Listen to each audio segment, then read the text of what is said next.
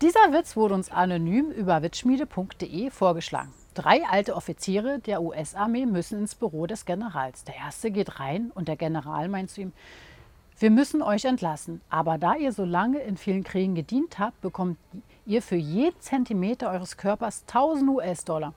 Von wo bis wo möchten sie gemessen werden? Er überlegt kurz und meint dann, von den Zehenspitzen bis zum Scheitel. 183 cm. Fröhlich geht er raus. Der zweite lässt sich ebenfalls so messen. 185 cm. Der dritte wird ebenfalls gefragt und antwortet, von dem Schwanzspitze bis zum Hoden. Sind Sie sicher? Ja. Der General zieht ihm die Hosen runter und fragt verwirrt, wo sind denn Ihre Hoden? In Vietnam.